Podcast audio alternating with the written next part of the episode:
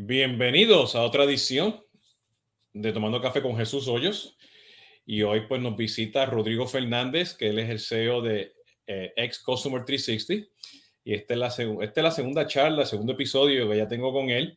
Este, él ya estuvo participando en, el, en conversaciones de CRM, que ahí estuvimos hablando de CX en Latinoamérica, ¿no? Así que este, este, en la descripción está el enlace de, pues de, de, esa charla que estuvo muy buena, muy amena.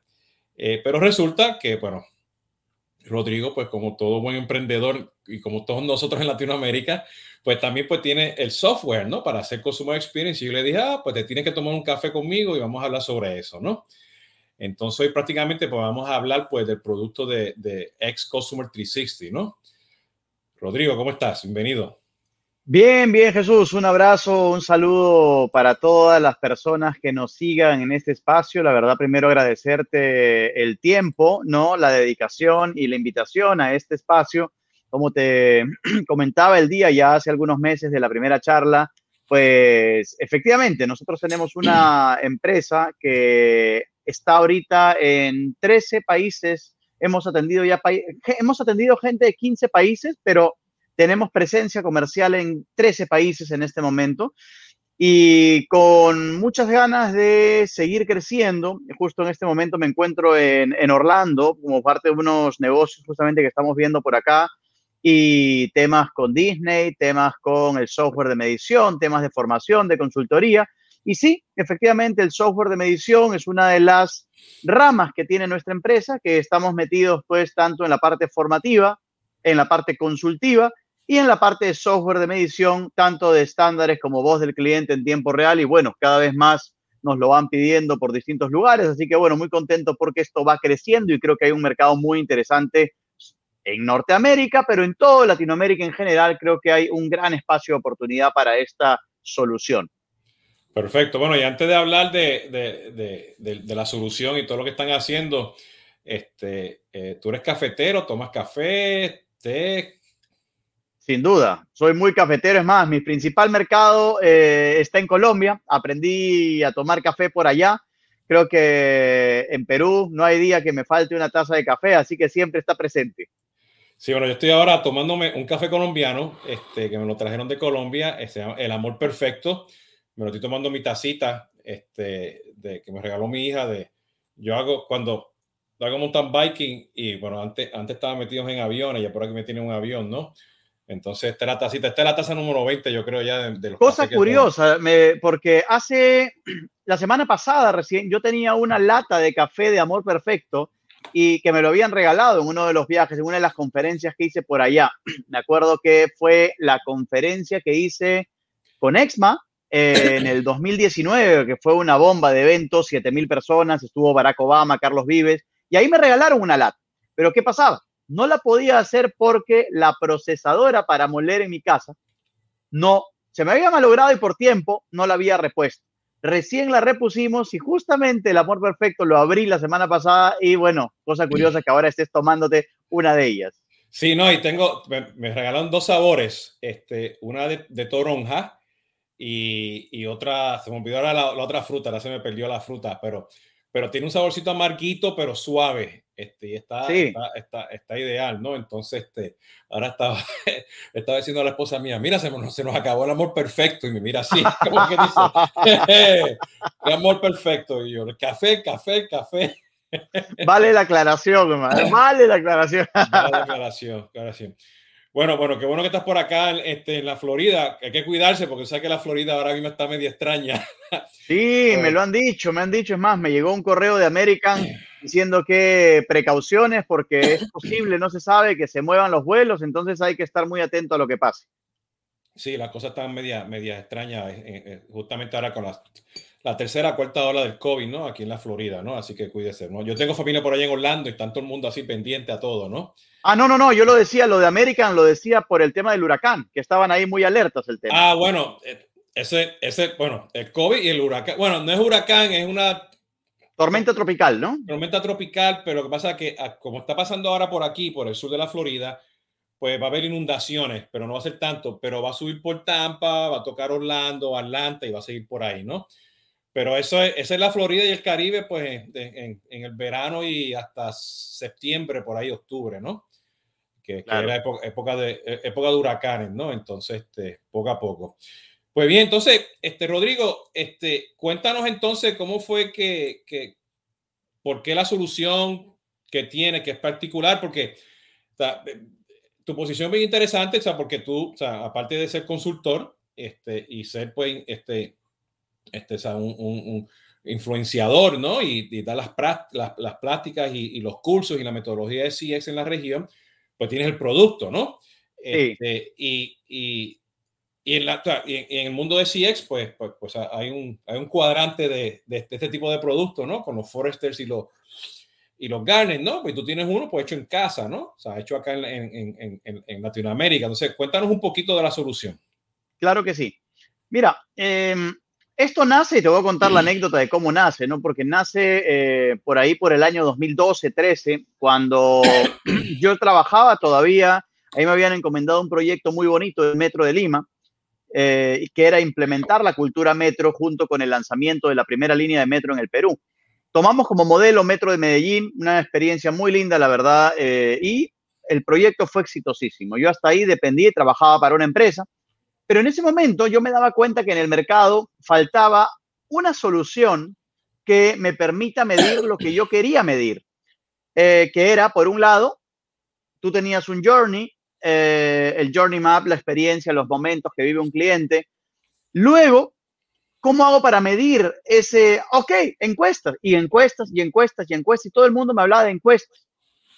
Yo quería medir, por un lado, estándares, por otro lado, voz del cliente y no encontraba nada que realmente me ayude como yo quería a medir los estándares. Entonces, en ese momento, con mi hermano, que eh, en ese momento no éramos socios todavía, y le digo, oye, se me ha ocurrido esto y no lo encuentro, tú sabes, porque él es muy tecnológico, entonces él eh, de repente me ayudaba a ver la luz.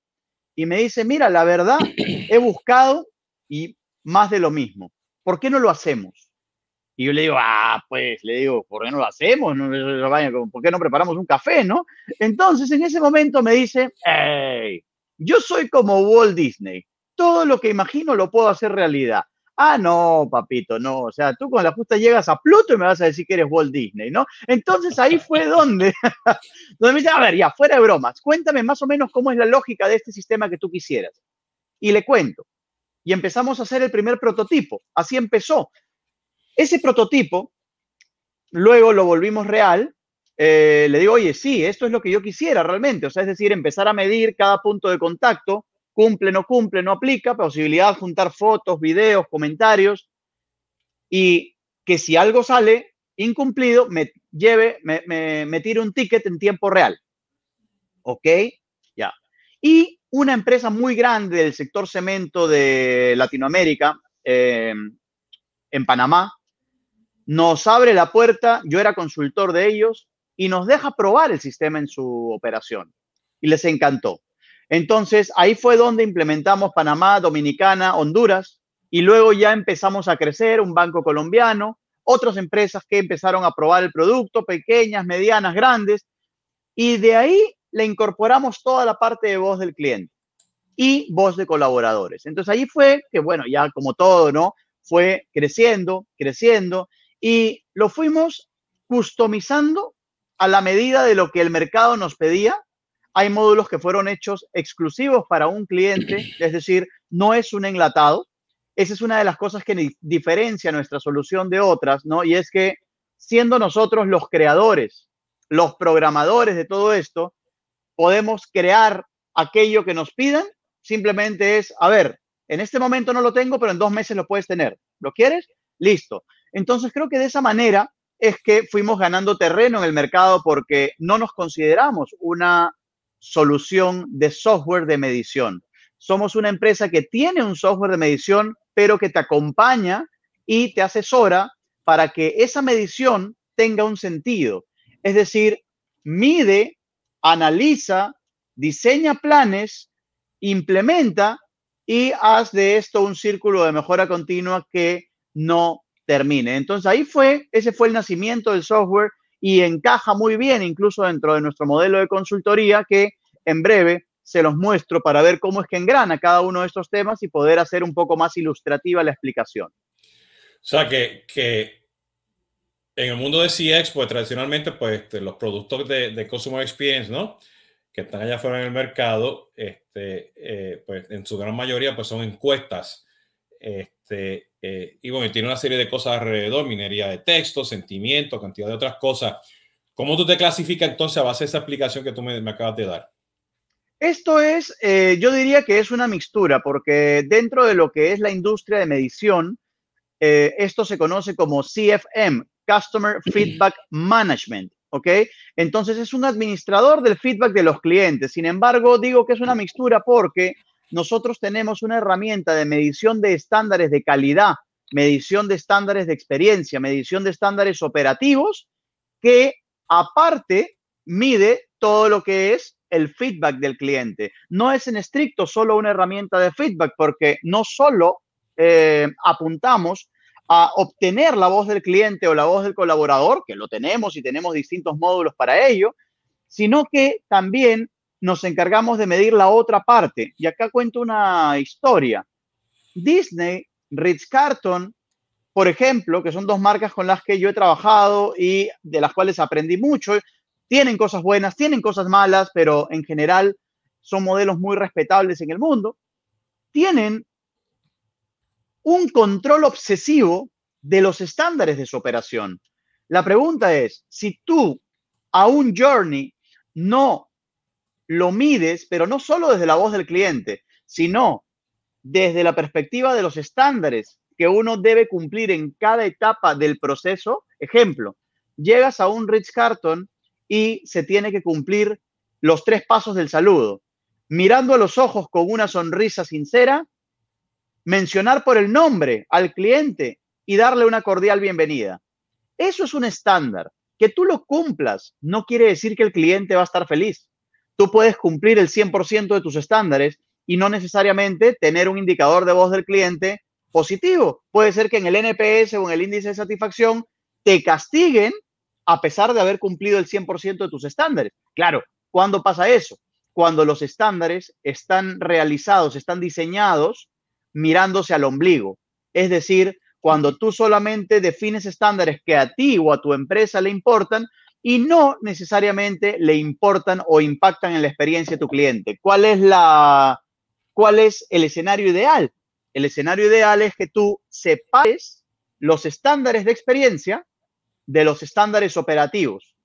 ¿Para qué? Para que lleves un control eficiente de los estándares operativos y a su vez también que lleves un control de los estándares de experiencia y que el cumplimiento de esos estándares de experiencia te ayuden a que la voz del cliente sea cada vez mejor. Entonces debe haber aquí una estrategia que defina, pues, no las cosas como deben ser para que esta estrategia de cumplimiento de estándares impacte positivamente en los resultados de voz del cliente que vas gestionando y midiendo también. O sea, que cuando estoy escuchando, no solamente estás este, midiendo, pues, esas esa, esa métricas, ¿no? Enfocado hacia el cliente, no hacia la empresa, pues también estás midiendo la, la estrategia y su ejecución con el producto de ustedes, ¿no?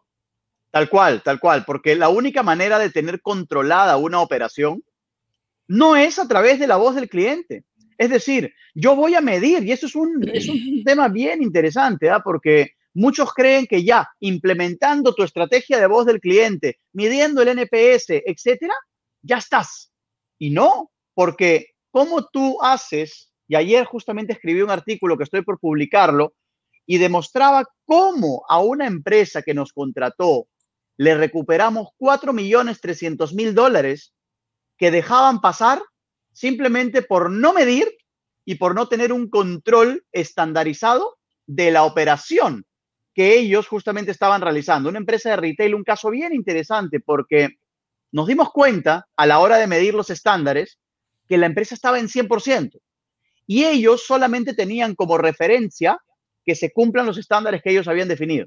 Un día yo fui y les digo, oye, es que acá esta persona me ignoró. O sea, yo pude haber estado interesado en un producto, en un saco, en un zapato, en lo que sea. Y la persona me ignoró literal.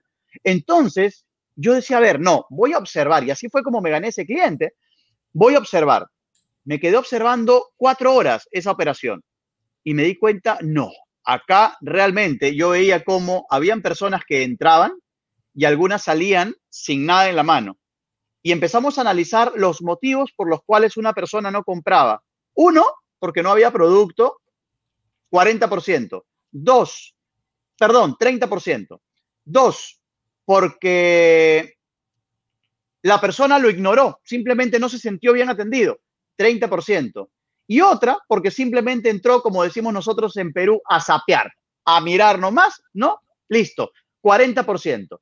Entonces ahí dijimos, bueno, de estos que fueron ignorados y salieron, al frente tenías una tienda de la competencia, ¿cuántos terminan comprando en una tienda de la competencia? Y nos dimos cuenta que de esos 30, 10 terminaban comprando enfrente. Ok, y eran 10 clientes, ok, 10 clientes en esa tienda solamente. Ok, cuando nos dimos cuenta y vimos que esto realmente, ¿cuánto está el ticket promedio de un cliente? Más o menos 200 dólares. Ok, 200 dólares, perfecto. Son 10 clientes por 200 dólares. ¿Y cuánto te compra un cliente eh, en el año? Más o menos la frecuencia de compra de un cliente seis veces por año. Ok, listo. Ahí tienes 200 por 6, tenías 1200. 1200 por 10 clientes en el mes, tenías ¿cuánto? 1200 por 12, estás hablando ya de 14,400. Ok, y multiplica eso por 12 meses en el año.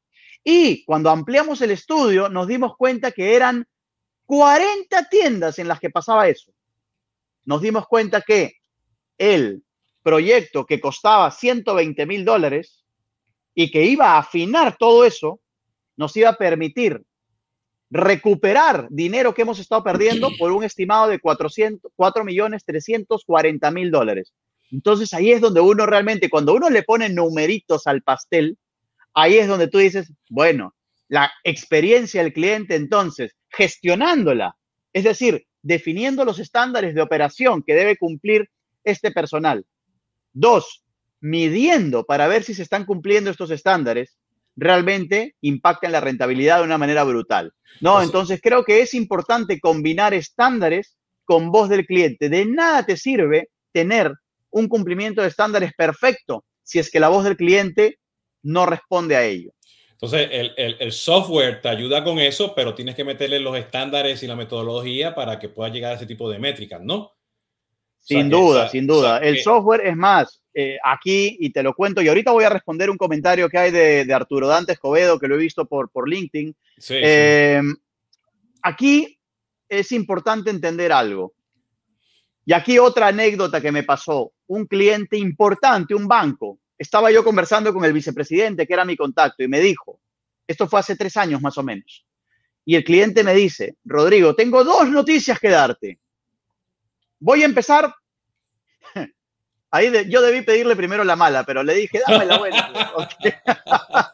y le dije, dame la buena primero. Ok, tienes un software espectacular, me dice, es una bomba. Y le digo, ya estaba yo inflando pecho cual pavo real, ¿no? Me sentía ahí, me salían las alas. Y me dice, sí, me dice, tienes una bomba de software, me dice, es espectacular. Y le digo, ¿cuál es la mala? Que no vamos a poder renovar el contrato. Y le digo, no puedo creerlo, ¿qué pasó? Y en ese momento él me dice, pasa lo siguiente, nosotros tenemos un Ferrari parqueado en la puerta de la casa, pero no sabemos usarlo y no hemos podido generar valor con la herramienta. No hemos podido eh, hacer nada con la información, no dudo, valiosísima que nos ha ido dando, pero de alguna manera tampoco hemos tenido ese soporte que hubiéramos querido para poder hacer algo. En ese momento, nosotros evidentemente sufrimos el golpe, era un cliente importante, pero ese golpe nos hizo ganar muchísimo. De verdad, uno de los fracasos tiene que aprender, de los golpes tiene que aprender. Y nos dimos cuenta que, uno, efectivamente, el software podía ser un avión, pero si uno no sabe manejar ese avión, se va a caer. ¿Qué hicimos? Humanizar el software. Hoy nuestro software no sale solo, sale siempre con un consultor experto que te va a acompañar en qué? en la conformación de tu comité de experiencia, en el análisis de la información de manera permanente, están, aparte de la minería de datos que te puede hacer un sistema, si no hay alguien que gestione esos datos, alguien que te diga, mira papá, de esto te vas a morir si es que no haces algo. Entonces, ¿qué hicimos? Humanizar el software a través de un apoyo al que le llamamos CX Partner para que el cliente reciba una solución 360 realmente. Es decir, te ayudo en la definición de la estrategia de medición. Dos, implementamos el software y empezamos a hacer que la rueda gire.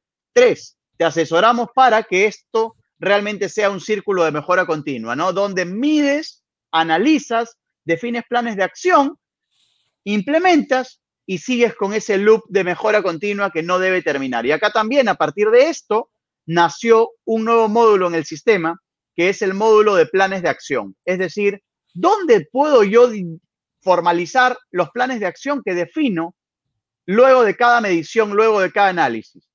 Y un cliente nos dice, oye, sería buenísimo tener un módulo para gestionar los planes de acción. Y ahí fue donde dijimos, oye, sí, lo vamos a hacer.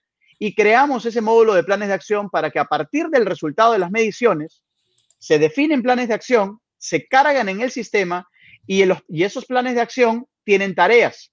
Esas tareas van disparadas a través del workflow del sistema a los responsables con el tiempo que se haya predefinido a la hora de definir el plan de acción. Entonces, siempre andamos viendo la posibilidad de mejorar, de, de ir haciendo cosas diferentes y sobre todo tratar de eh, establecer esa, esa relación, pues, win-win con nuestros clientes, ¿no? Tratando de mejorar cada día. Bueno, eso, eso, eso el tema de, de, los planes de acción es interesante porque este, este, eh, cuando tú mides satisfacción al cliente, mides Net Promoter Score, cualquiera de estas métricas, ¿ok? Como tú dices, o sea, que eso no es suficiente, necesitas todo, toda la estrategia, todo lo que estás hablando ahora, pues muchas empresas fallan porque no hay un plan de acción contextual, ¿no? Y es interesante, o sea, que, que, que lo estás vendiendo pues con esa consultoría, porque, o sea, totalmente, o sea, yo creo que, que es parte integral, ¿entiendes? De estar seguro de que puedes ejecutar y, y puedes resolver el problema o puedes este, mejorar la situación o capturar ese, ese, ese, ese, tema nuevo, ¿no? Pero, pero eso me lleva ahora a mí también, pues, a la pregunta que, que puso aquí este, está Arturo Dante, saludos Arturo, eh, eh, que a veces nosotros no podemos controlar muchas de las cosas que pasan afuera, y está dando el ejemplo de una escuela, ¿no? Este, o puede ser también el ejemplo, pues cuando estás, estás haciendo eh, e-commerce, que está tu esposo y tus hijos diciendo que comprarlo, vas a comprar un auto, o sea, que, que la experiencia, no solamente la percepción, ¿no? De, de como tú dices, este, mirarte el ombligo y mirar para el frente al cliente y decirle pues lo que está, o sea, tener una buena experiencia, ¿no? Pero en el caso de la escuela, que tienes el maestro, tienes el alumno, tienes los niños, tienes el papá, la mamá, o sea, eso pasa todos los días, más ahora con la pandemia, ¿no? O sea, miras para el lado y todo es un tema emocional, ¿no? ¿Cómo, sí. ¿Cómo el software también puede apoyar a una empresa donde no solamente es esa persona que está entrando por la puerta del hotel, pero son los niños y la esposa y la abuela y la tía, ¿no? Los amigos que están todos entrando. Yo voy para la piscina, yo no, yo quiero el café, no, yo, yo estoy en la playa. Sí, ¿Cómo, mira, ¿cómo algo, esa experiencia? Bien, sí, es bien interesante la pregunta de Arturo Dante y un saludo por, eh, para él. Mira, lo primero es entender, uno, quiénes son los tipos de clientes que tienes dentro de lo que es tu operación, ¿no? La prestación del servicio. Acá tenemos, yo he trabajado con colegios, con institutos, con universidades. Y acá nosotros hemos hecho uno. El Journey Map de la experiencia del alumno y por otro lado el journey map de la experiencia del docente. Ahora, cuando tú hablas del alumno hay una particularidad, porque por ejemplo, uno tiene que cubrir la expectativa del padre del alumno, que no necesariamente es la misma que la del alumno per se, ¿ok? Entonces, ahí viene un tema bien interesante, porque hay que entender efectivamente al alumno, pero también hay que entender al docente y hay que entender a el padre, que en muchos casos, ya cuando está más grande no, pero en muchos casos el alumno es evidentemente un niño o un adolescente y es el padre quien está pagando y que tiene una expectativa de ello. A partir de ese conocimiento, por eso es, eh, no sé si me permiten compartir, por favor, ¿puedo compartir pantalla? Sí, dame un segundo, espérate.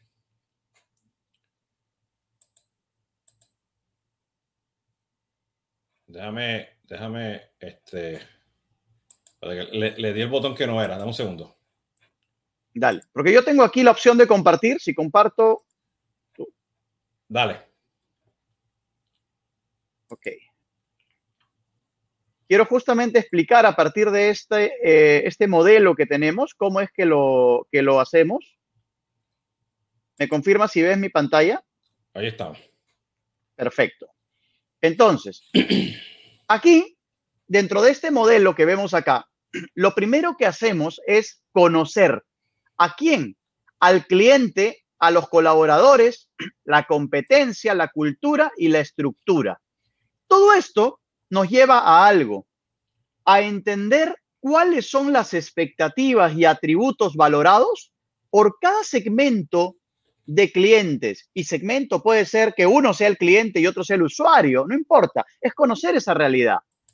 También cómo lo sienten nuestros colaboradores. Y en el caso de educación, evidentemente los docentes son pieza clave. Ahora, ¿qué cosa hay en el mercado? Muchas veces uno dice, oye, yo lo estoy haciendo bien. Sí, papá, pero la competencia lo está haciendo mejor. Cultura y estructura. Todo esto nos lleva a tener un conocimiento. Luego, mapeamos la experiencia actual. Es decir, los journeys, entender el paso a paso, los momentos que vive el cliente, los distintos clientes que tienes en tu compañía.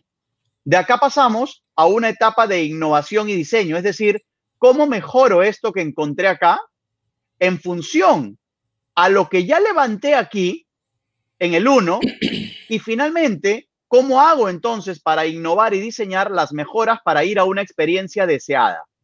Luego de tener esa experiencia deseada, viene el pasito al que pocos llegan, el saltito a la experiencia emocional, cómo ganarte el corazón de tus colaboradores y cómo ganarte el, el, corazón de tus clientes. Muy pocas empresas trabajan en ganarse el corazón de sus clientes, en diseñar experiencias, pequeños detalles que enamoran. No estamos hablando de grandes inversiones, estamos hablando de generar el wow a través de pequeños detalles diferenciadores. Finalmente, el bloque 6, que es el que nos lleva a la sesión de hoy, aquí es donde entra la estrategia de medición. Mira que yo no hablo acá de software de medición, yo hablo de estrategia.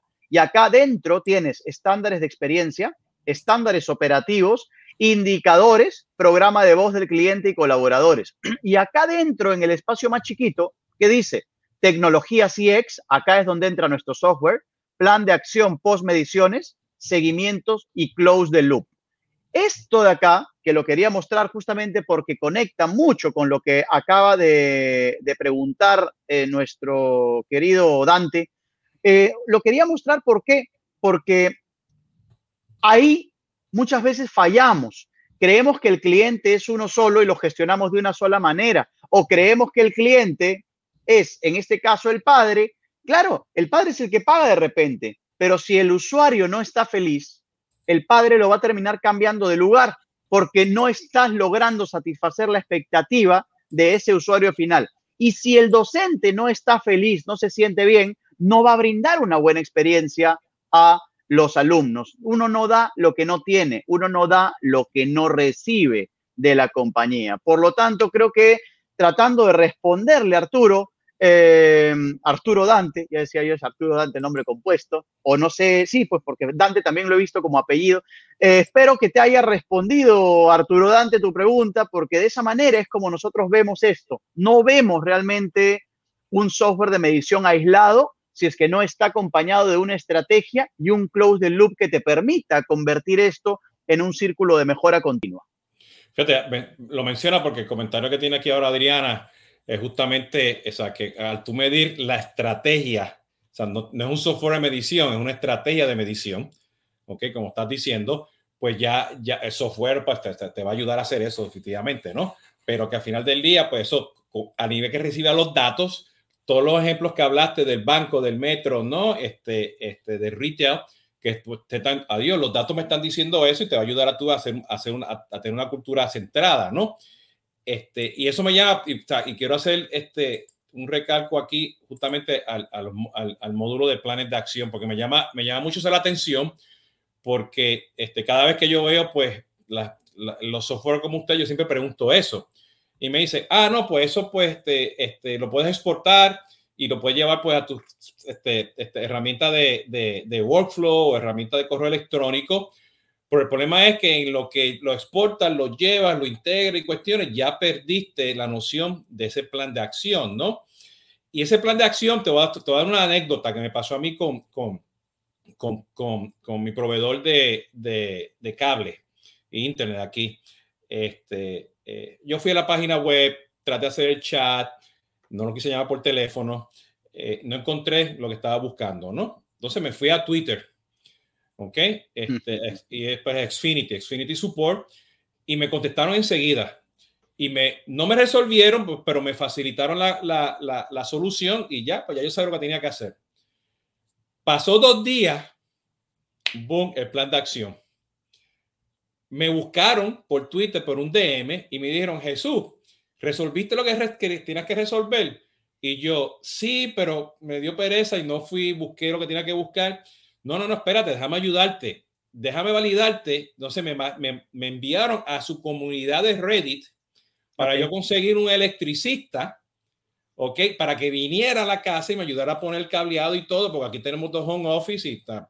Tengo todo el gigabyte del mundo, pero el gigabyte si no tengo conectado al, al, al modem no va a funcionar mucho, ¿no? Entonces tengo un cable que lo llevo por la cocina y la esposa mía se me, se me, pasa peleando, que va el tema ahora, y dice, oye, llámate a Comcast o a Xfinity, resuélveme el problema ese del cable, porque lo tienes que tirar por el ático y qué sé yo qué, ¿no? Y el plan de acción de ellos fue espectacular porque fue una conversación okay, que me llevó a una comunidad que hay más gente como yo que tiene el mismo problema. Bueno, ya averigué quién es el, el electricista que se dedica a hacer eso en mi, en, en mi, en mi pueblo, aquí en, en, el sur de la Florida. Y va, va mucho a eso, o sea, este, porque yo pensaba, ah, me van a traer de nuevo con otra encuesta, ¿no? Pero ya, ya yo había llenado otras encuestas, ¿entiendes? Entonces ya yo puedo percibir y lo vi, o sea, no, utilizan un sistema este, como el tuyo, pero uno que te venden acá en Estados Unidos. Este, pero, pero fue un plan de acción, ¿entiendes? Este, que es obvio. Y me encanta, claro. y me encanta que, que lo tengas ya, ya, tú como parte del ciclo, ¿no? Para poder medir, y me encanta que me digas que, o sea, que no estás midiendo la satisfacción, tiene una estrategia de medición. Que sí. no, to, no todos los software allá afuera hacen eso. No, y es parte de lo que siempre andamos viendo, ¿no? Porque en realidad yo más que para este software, yo he mirado mucho a la competencia, pero en realidad más que eso, nosotros lo que hemos hecho es en realidad eh, entender muy bien qué es lo que yo como cliente de distintas empresas hubiera querido realmente que me den o encontrar dentro de un software para poder realmente hacer el nuestro, ¿no? Entonces, cada vez que yo empiezo a encontrar eh, más detalles y más aspectos, siempre eso es algo que incorporamos a la herramienta, porque esto es algo que, pues, hoy lanzas algo y es súper novedoso, pero mañana se te volvió parte del paisaje, ¿no? Es decir, ya como que, ok, hoy sí es bueno, eh, pero ¿Y mañana qué?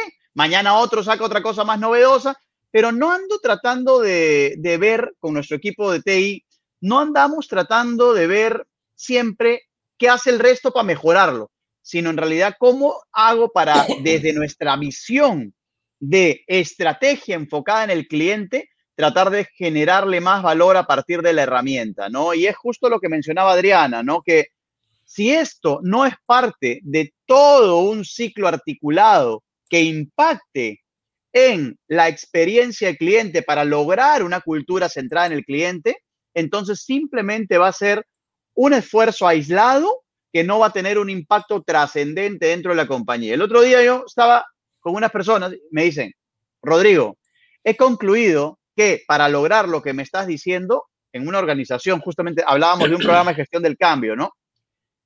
de las 5.000 personas que tenemos en la empresa, tendría que cambiar más o menos a 4.900.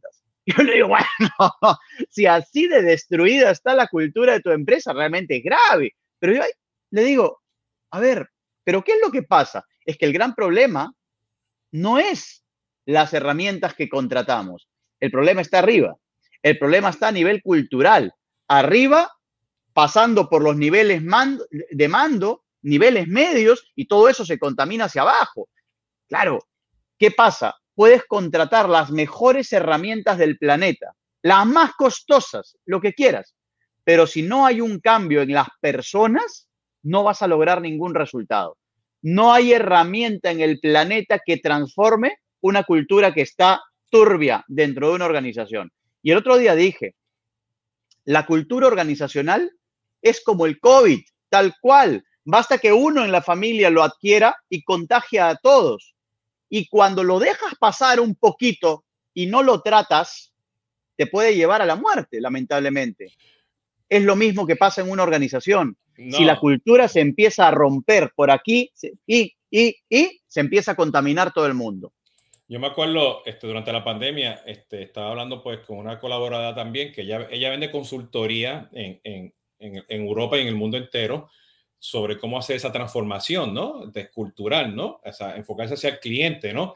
Y ella dijo algo, este, este, este Silvana Bullian, se llama ella, este, Bullian, este, consultores, también en España, y me dice, es que Jesús, es que la gente tiene que tener corajes. O sea, hay que tener you know what, este, bien puesto porque, porque hay que tener coraje. O sea, si no hay coraje de hacer las cosas, ¿no? Coraje de hacer el cambio, coraje de, de traer nuevos líderes, coraje de hacer ese, ese eh, cambiar, cambiar ese, esa mentalidad legacy, pues no, no, no, no vas a poder hacer mucho, ¿no? Este, eh, eh, y eso, eso impacta. Y déjame mencionarte algo que estuve hablando también hoy con otro proveedor de Latinoamérica, esto de eh, un proveedor de este, importante en la región, luego lo van a ver por ahí hablando conmigo también de correo electrónico.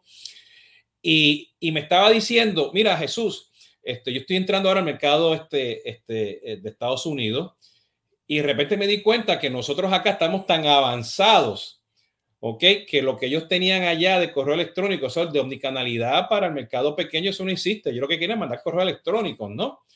Entonces, que yo digo, bueno, que la cultura es diferente, este, la, noción es diferente, pero va a un tema que yo quiero recalcar que, pues como software como ustedes, que lo están vendiendo con, con el Soymer Expertise, lo están vendiendo con la consultoría, están vendiendo la estrategia, no solamente el software, eso tampoco no lo puede hacer muchos de estos proveedores que están allá afuera, la competencia de ustedes y en otros lugares. Entonces, y en Latinoamérica, como tenemos que estar constantemente reinventándonos nosotros por las condiciones que tenemos nosotros en otros países, pues eso nos quita a nosotros de, de una mentalidad que no somos emergentes, estamos constantemente aprendiendo. A algunos países nos toca más, más nos toma más, más tiempo hacerlo que en otros, pero esa es la realidad de nosotros, ¿no? Entonces, hay muchos productos y por eso, pues, que, que, te quería invitar aquí para hablar, que me hablara sobre, sobre ex, ex Customer este, 360, para que sepan que existe un software como ustedes, más allá de lo que están en el, en el cuadrante de, de, de, Gartner, ¿no? Entonces, simplemente lo menciono para que todo el mundo empiece a pensar eso y, bueno, te toquen la puerta y, y te llamen, ¿no? ¿Quién te compra?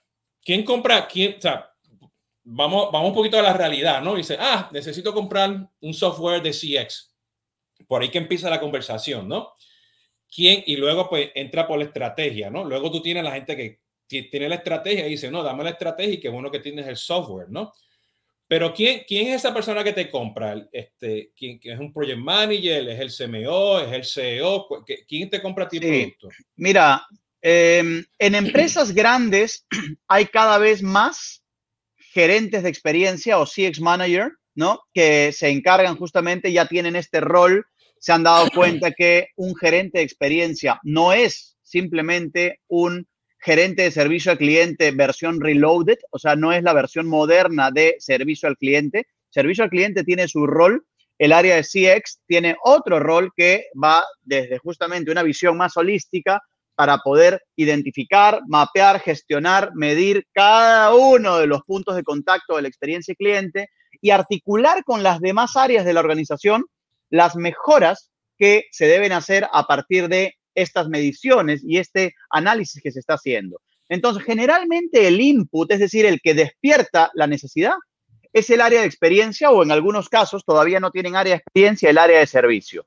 Em, en algunas empresas que no son tan grandes puede venir desde la dirección general, ¿no? O quienes están a cargo del área eh, de la gestión de la experiencia en la compañía. Em, a pesar que el software tiene todo para medir hacia adentro, es decir, para todo lo que es employee experience, no todavía estamos muy masificados en el tema de medición de employee, que es algo que debe ir desde eh, muchas veces el área de talento humano o gestión humana, ¿no? Que debería medir hacia adentro con tanto énfasis como se mide hacia afuera. ¿Y cuál es el gran error que hay en las organizaciones eh, con las que me cruzo a veces?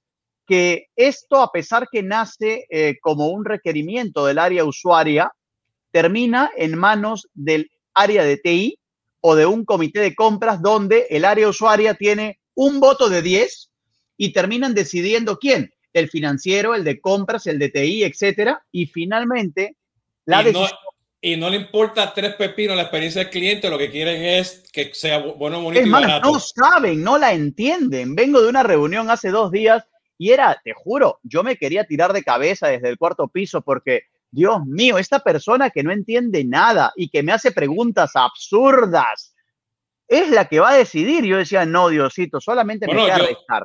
Yo digo, cuando nosotros estamos tratando, cuando yo, o sea, tanto como mi empresa consultora y, y, o sea, como CX2 Advisory, yo le digo, tenemos que empezar la transformación de cultura por el departamento de compra. Claro. Tene- tenemos que empezar por los que te dicen, yo no quiero eso. A eso hay que empezar a, a tocarle la puerta, porque tú puedes caminar 20 millas y en la milla número 21 se te cae el proyecto porque compra te dice que no. Y hay 20 formas como educarlo, hay cantidad de tácticas y metodologías, ¿no? Para, para empezar a, pero tienes que empezar temprano, desde muy temprano, porque cual. lamentablemente eso es un motor que mata mucho a las cosas en Latinoamérica, ¿no? Los departamentos de compra, ¿no? Y eso a veces pues este, bien difícil de hacer, pero tienes que empezar a hacerlo lo más rápido posible, ¿no? Porque si no, no, no, no vas a poder hacer, hacer mucho, ¿no? Yo creo que si pongo un área, realmente, si yo pongo un área de exorcismo de departamentos de compra, creo que voy a ganar más plata. Yo creo que ahí sí tengo mercado mundial en todo lado y lo pongo en todos los idiomas y la rompemos. Así que, si tú quieres, eh, Jesús, eh, voy a mostrarles eh, muy rápido el funcionamiento de la plataforma con algunas imágenes reales para verlo en vivo, si te parece. Sí, dame un segundito aquí para estar seguro de que este, lo tenemos todo, todo perfectito aquí ahora. Este, comparte la pantalla y te- yo te doy aquí el... Listo. Vamos acá. Y tú me vas a decir si es que, perdón un segundo, ahora sí. Y me voy a... déjame. Ya, avísame si se ve el dashboard. Sí, Perfecto. Esto de acá es el panel de indicadores que uno configura, a, digamos, a medida del cliente. Acá tengo, por ejemplo, resultados de estándares operativos, es decir, estándares que no impactan directamente en la experiencia. Y acá un ranking que eh, muestra el cumplimiento de los puntos de atención que estoy midiendo a nivel de estándares operativos. Acá lo mismo, pero con estándares de experiencia, medidos a través de cliente anónimo, por ejemplo. Y aquí ranking de cumplimiento de cada uno de estos puntos que estamos midiendo. Y más abajo, voz del cliente a través del NPS y el ranking de, de los puntos que tienen alguna medición de NPS realizada. Ahora, ¿de dónde viene cada uno de estos? Vamos a ver, por ejemplo, lo que yo les decía de estándares eh, de experiencia. Vamos a ver el ejemplo de un restaurante donde tienes una lista de inspecciones. Aquí, este checklist, acá yo lo puedo poner, ejemplo, ¿no? Turno, tarde, mesero, si estoy evaluando un determinado mesero, si no puede quedar en blanco. Y acá tienes los 21 estándares que forman parte de este journey que se ha diseñado para esta experiencia, ¿no? Entonces, si nos damos cuenta acá, todos los estándares que vemos, la zona externa estaba limpia, el valet parking me saludó amablemente, registró los datos de mi auto, el guardia de seguridad me, etcétera, etcétera, etcétera, ¿no? La comida tenía buena presentación. Aquí está el plato de comida como para ver si cumple con el estándar, etcétera. Cada vez que yo marco un no cumple, este no cumple me va a disparar un ticket inmediato hacia el área responsable. Puedo adjuntar foto, video, comentario, listo. Cierro el checklist. Imagínate que termino este checklist. Ya se disparan los tickets hacia las áreas responsables. Y acá lo que ves es TC es un ticket que proviene de un checklist. TE es un ticket que proviene de una encuesta. Y si me voy a buscar más abajo, tengo también TR, que proviene de un requerimiento. ¿Qué es un requerimiento? Imagínate que tú estás en, eh, un, puede ser un requerimiento, o también más abajo me puedo encontrar con un TQ que pertenece a una queja. Acá está TQ. ¿Qué es un TQ? Quiere decir, por ejemplo, imagínate que estás en un Starbucks y ves que el baño está sucio. Tú en ese momento ves ahí que hay un código QR y lo escaneas y te sale comentario, sugerencia, felicitación, queja o llenar una encuesta. Y tú pones queja. En ese momento pones ahí, incluso con una foto y todo, puedes poner que el baño estaba sucio y eso le va a llegar a alguien que está recibiendo esta queja que ves acá, ¿no? Entonces mira, por ejemplo, aquí, instalaciones y comodidad. Mucho calor, el aire parece que no funciona. ¿A quién le llegó? A servicios generales, Javier Soto. Entonces, ¿qué tiene que hacer él?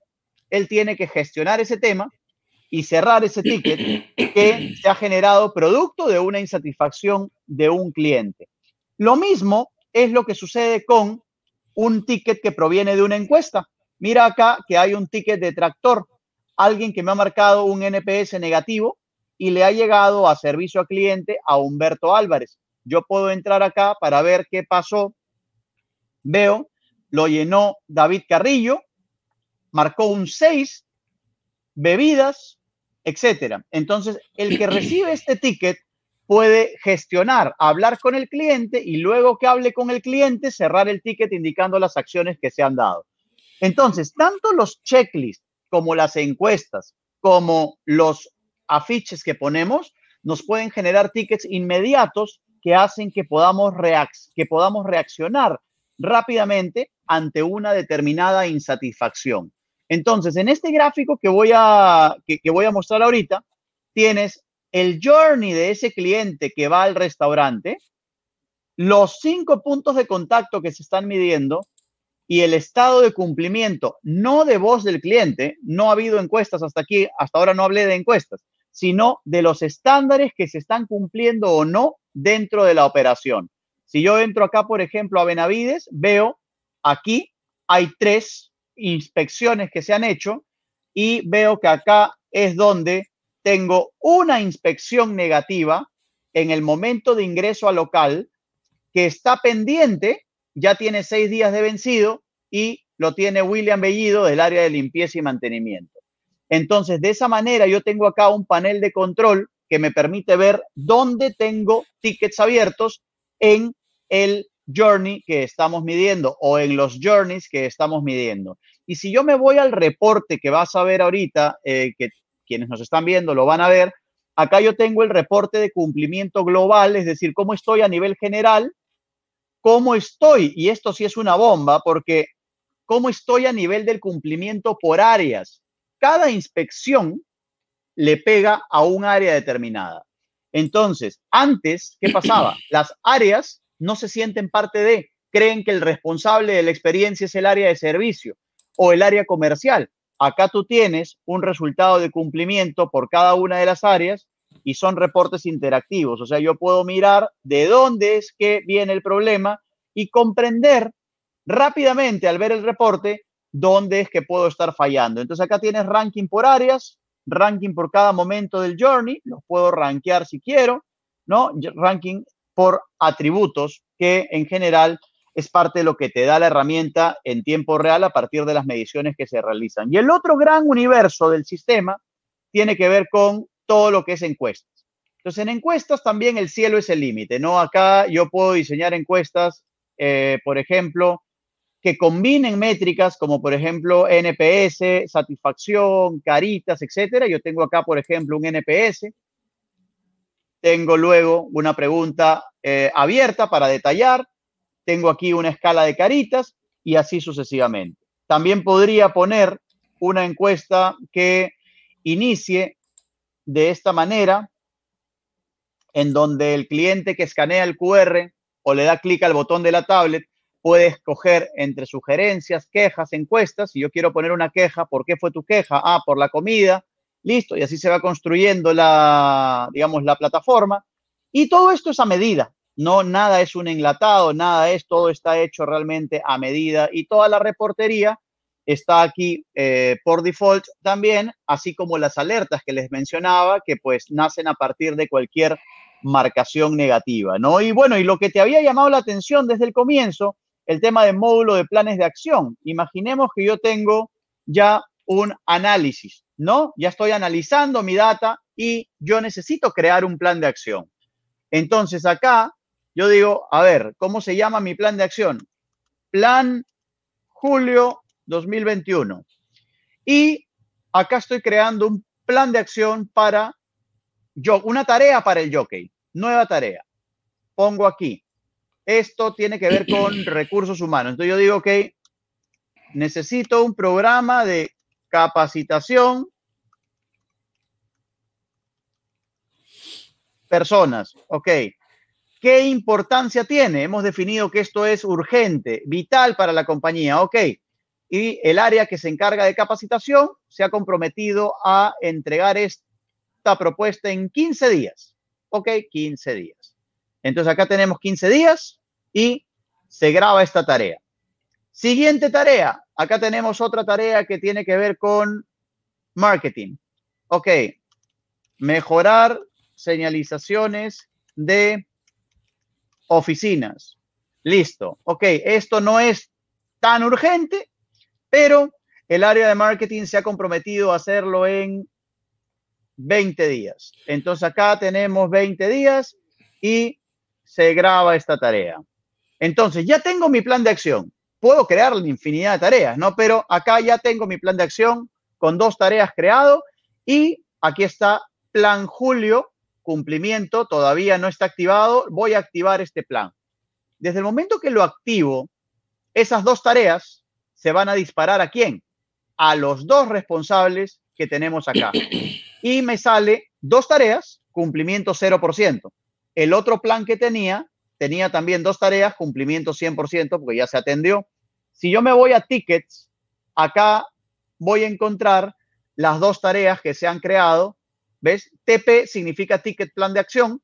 Aquí están 20 días, tiempo restante, jockey, y aquí están las dos tareas que hemos generado. Entonces, de esa manera, lo que podemos hacer es también, ¿no? Como decimos, cerrar el loop y aquí en los reportes voy a ver cuál es el estado de cumplimiento de los planes de acción, en este caso de jockey, etcétera, etcétera, ¿no? Y bueno, eso es parte de lo que hacemos con esto, ¿no? Pero siempre digo yo, si es que nosotros no somos capaces de hacer que esto realmente fluya y que haya un responsable de gestionar y medir la experiencia y hacer que esto sea un círculo que no se detenga, va a ser bien difícil que realmente trascienda dentro de la organización para buscar esa cultura centrada en el cliente que mencionaba Adriana hace un rato, que es a lo que apuntamos todos, ¿no? Y nos pasa mucho que esto no ve la luz por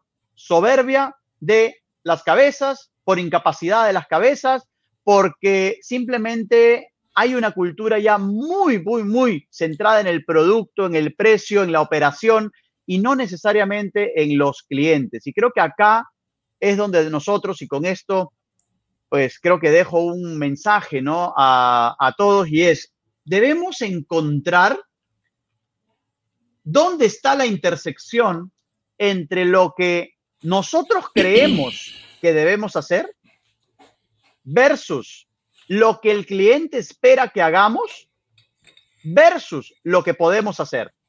Entonces, creo que ahí está gran parte de la clave, comprender lo que el cliente espera, porque no siempre lo que tú crees que el cliente espera es lo que él espera. Y no siempre lo que él espera lo vas a poder hacer. Por eso es que hay que conocer muy bien al cliente, a nuestros distintos segmentos de clientes para diseñar una propuesta de valor que se adapte a lo que el cliente espera con los recursos que somos capaces de invertir en esa propuesta de valor y no gastar la plata innecesariamente en cosas que creemos que deben hacerse cuando en realidad el cliente de repente espera algo distinto, ¿no? Entonces, mi querido Jesús, espero que esto le genere valor y que sobre todo lo tomen en cuenta para aplicarlo en sus organizaciones. Bueno, yo tengo unos comentarios antes porque se nos está acabando el tiempo, pero por aquí Raíz Regalado, que puso varios comentarios, pero esta es una de las preguntas que yo tenía. Este, tú puedes gestionar varias marcas dentro de una empresa, dentro de con, con, con, con el software. Sí, totalmente. Tenemos grupos empresariales en realidad donde hay varias marcas, por ejemplo, uno, una marca de retail colombiana que tiene como 15 marcas en el portafolio y están dentro, de, dentro del sistema sin ningún problema, ¿no? Es decir, a la, a la pregunta la respuesta es sí. Sí, bueno, yo quiero, yo quiero mencionar aquí varias cosas, poniéndome el, sombrero de comprador, no, no, no, no del departamento de, de compras, pero de, del, lado del negocio, ¿no? Este, que me llama la, hay tres cosas que me, me llama la atención que, mencionaste. Número uno, el ejemplo del baño es espectacular porque tienes el QR code, lo puedes traerlo. Entonces, imagínense que en todas las interacciones que tú tengas con esa persona, que tú le pongas un, un, un QR code, ¿ok? y, te, y, le facilita a la persona en esa interacción, que son o sea, muchas interacciones juntitas, son los, son los journeys. Le das el empowerment, ¿ok? A, a, a ese cliente a que pueda llenar la información en ese momento y te sales del concepto que tienes que ir a un lugar y mandar un correo electrónico, abrir un caso, un ticket, en, el, en no, o sea, o que tienes que ir y miras así, no sé, en el supermercado o lo que sea, ves que está todo el mundo ocupado. Ah, déjame llenar el QR code. Entonces, el QR code es ahí, es mobile, haces el clic, o sea, lo pones, pones la información y ya, o sea, eh, y la idea es que entonces, ¿qué pasa luego? Que es lo, lo segundo que me llama la atención, que hay un plan de acción, porque a veces tú te quedas pensando, ¿me habrán escuchado? ¿Quién me va a responder? Entonces, ya es obvio que pues, ellos tienen un sistema de ticket que te genera ese, ese, ese plan de acción. Y el tercero, que toda esta conversación o sea, del software, pues con la estrategia, ¿ok? Que va muy de la mano, pues va muy a la par, porque acaba de decir Rodrigo al final, ¿no? Que o sea, no todos los clientes son iguales, a no todos los tenemos que complacer, tenemos que entender las expectativas, ¿ok? Y este tipo de herramienta con estrategia te va a decir qué es lo que tiene que hacer. Y yo creo que el punto que tú mencionaste al principio del ombligo, ¿no? O sea, que si te estás mirando el ombligo para medir todo esto, vas a perder cantidad de dinero que no sabes lo que estás haciendo. O sea, y, eso yo creo que esta noción que acaba de mencionar ahora Rodrigo, pues, este, o sea, para mí es espectacular, ¿no? Entonces, Rodrigo, estoy asumiendo que si están interesados te pueden buscar aquí en, en el website, ¿no? Sí, sí, sí, ahí está el website y también yo manejo directamente todas mis redes, así que me pueden encontrar en LinkedIn como Rodrigo Fernández de Paredes. Aparte, creamos contenido y subimos contenido todos los días. Eh, en Instagram estoy como R Fernández de Paredes, así que por las redes me encuentran y también a través de la página web de xcustomer360.com Ahí también está el pues, formulario de contacto, el WhatsApp, así que por ahí nos pueden contactar. Yo encantado de poder explorar un poco más. Y si hay quien quiera explorar la posibilidad de una representación comercial de software en países donde no la tenemos, por ejemplo, Estados Unidos es uno de ellos, encantados de poder escuchar alternativas, porque sí estamos entrándole muy fuerte al tema de la expansión y sí creemos que esta es una herramienta con un modelo de negocio detrás y una estrategia que puede ser una bomba para muchas organizaciones. Perfecto. Bueno, Rodrigo, muchas gracias. Esto ha sido Jesús Hoyo de CX2 Advisor y CRM Latinoamérica. Los espero el próximo viernes. Todavía no, no regreso con conversaciones de CRM, pero todos los viernes por los próximos tres, cuatro este, este, semanas, pues vamos a estar pues con Tomando Café. Nos vemos hasta la próxima. Cuídense. Muchas gracias a todos. Rodrigo. Chao, chao. Cuídense. Muy bueno. Gracias.